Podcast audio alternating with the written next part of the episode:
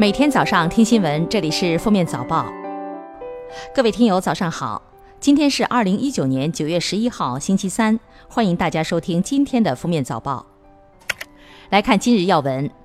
十号上午，国家文物局召开新闻发布会，公布流失日本多年的曾伯克父青铜组器被成功追索，重新回到祖国。整组青铜器品类丰富，保存完整，铭文多达三百三十字。被整体认定为国家一级文物，是我国湖北随州地区春秋早期曾国高等级贵族墓葬出土文物。国家文物局关强副局长表示，曾伯克父青铜组器是我国近年来在国际文物市场成功制止非法交易、实施跨国追索的价值最高的一批回归文物。国家统计局十号发布的数据显示，八月份全国居民消费价格指数 CPI 同比上涨百分之二点八，涨幅与上月相同。八月份食品烟酒价格同比上涨百分之七点三，其中畜肉类价格同比上涨百分之三十点九，鲜果价格上涨百分之二十四，禽肉类价格上涨百分之九点六，鸡蛋价格上涨百分之三点八。此外，鲜菜价格下降百分之零点八。为同比连续上涨十八个月后首次转降。公安部交通管理局副巡视员刘鹏十号表示，将试点临时入境机动车牌证电子化，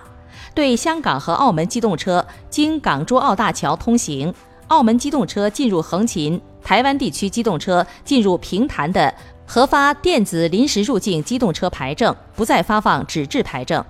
电子临时入境机动车牌证有效期为一年。记者九号从民航局了解到，为方便旅客无纸化便捷出行，民航局正在全国范围内推广民航临时乘机证明系统应用。九月十五号启动系统之前，将完成二百零三家机场的设备安装调试，其他机场也将陆续于明年上半年完成。民航局研发了民航临时乘机证明系统。旅客登录后，申请提交后六十秒内就可获得电子防伪二维码。九号，中国民用航空局在新闻发布会上表示，鉴于近期连续发生机上餐食提供期间飞机颠簸伤人事件，明确航空公司在飞机起飞和降落阶段不得从事与安全无关的工作。由于短途航线空中飞行时间较短，航空公司出于保护旅客和乘务人员人身安全的考虑，在短途航线上取消或简化了餐食服务。下面是热点事件：新华社记者前不久在河北、甘肃、江苏、湖北等多地中小学调研发现，体育教师结构性缺编的问题依然较为普遍。即在学校总体教师数量满编的情况下，体育教师却相对短缺。尤其是在农村地区学校，而体育老师难招、流动性大，与待遇地位不高有关。九号九时许，河南十岁增肥救父男孩陆子宽在北京进行骨髓捐献。十时五十分，陆子宽面带微笑被推出手术室。陆子宽的父亲表示：“农历八月十一号是我的生日，儿子给了我一个珍贵无比的生日礼物——骨髓。”这是获得生命重启的生命种子。九月十号，医生将对陆子宽进行肝细胞采集。九月九号发布的《世界投资报告（二零一九）》中文版显示，二零一八年中国外国直接投资流入增长百分之四，创历史新高，达到一千三百九十亿美元，占世界总额的百分之十以上。研究报告多年的业内人士表示，考虑到这一成绩是在全球外国直接投资流量连续第三次下降的背景下取得的，实属来之不易。这一数据也表明，不管世界经济如何复杂多变，开放的中国仍然是全球投资的热土。记者从国家文物局获悉，为庆祝新中国成立七十周年。文化和旅游部、国家文物局将在中国国家博物馆举办“回归之路：新中国成立七十周年流失文物回归成果展”。九月十七号，众多珍贵文物将与公众见面。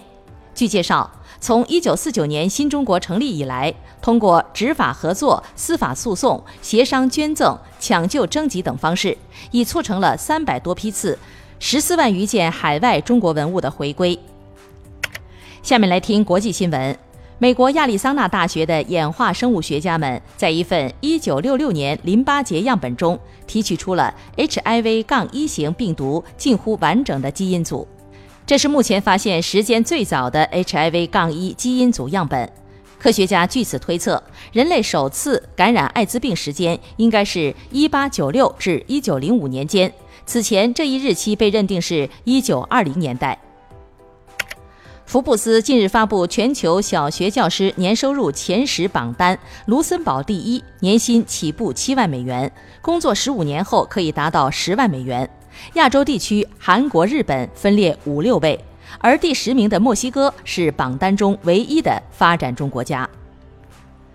韩媒九月九号报道，首尔市通知九月十二号到十四号中秋长假期间，因环卫部门放假，垃圾回收工作中断，所有居民禁止扔垃圾。十五号恢复回收生活垃圾，城市主要干道和高速休息区等地将进行突击检查，发现扔垃圾就罚款。去年中秋已收罚金约合一百四十三万元。九月九号，日本首都圈遭遇今年第十五号台风法茜的直接袭击，灾情陆续出现，已有三人死亡，约五十人受伤。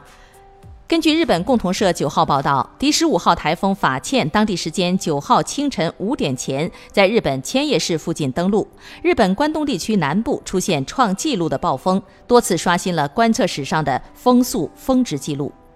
感谢收听今天的封面早报，明天再见。本节目由喜马拉雅和封面新闻联合播出。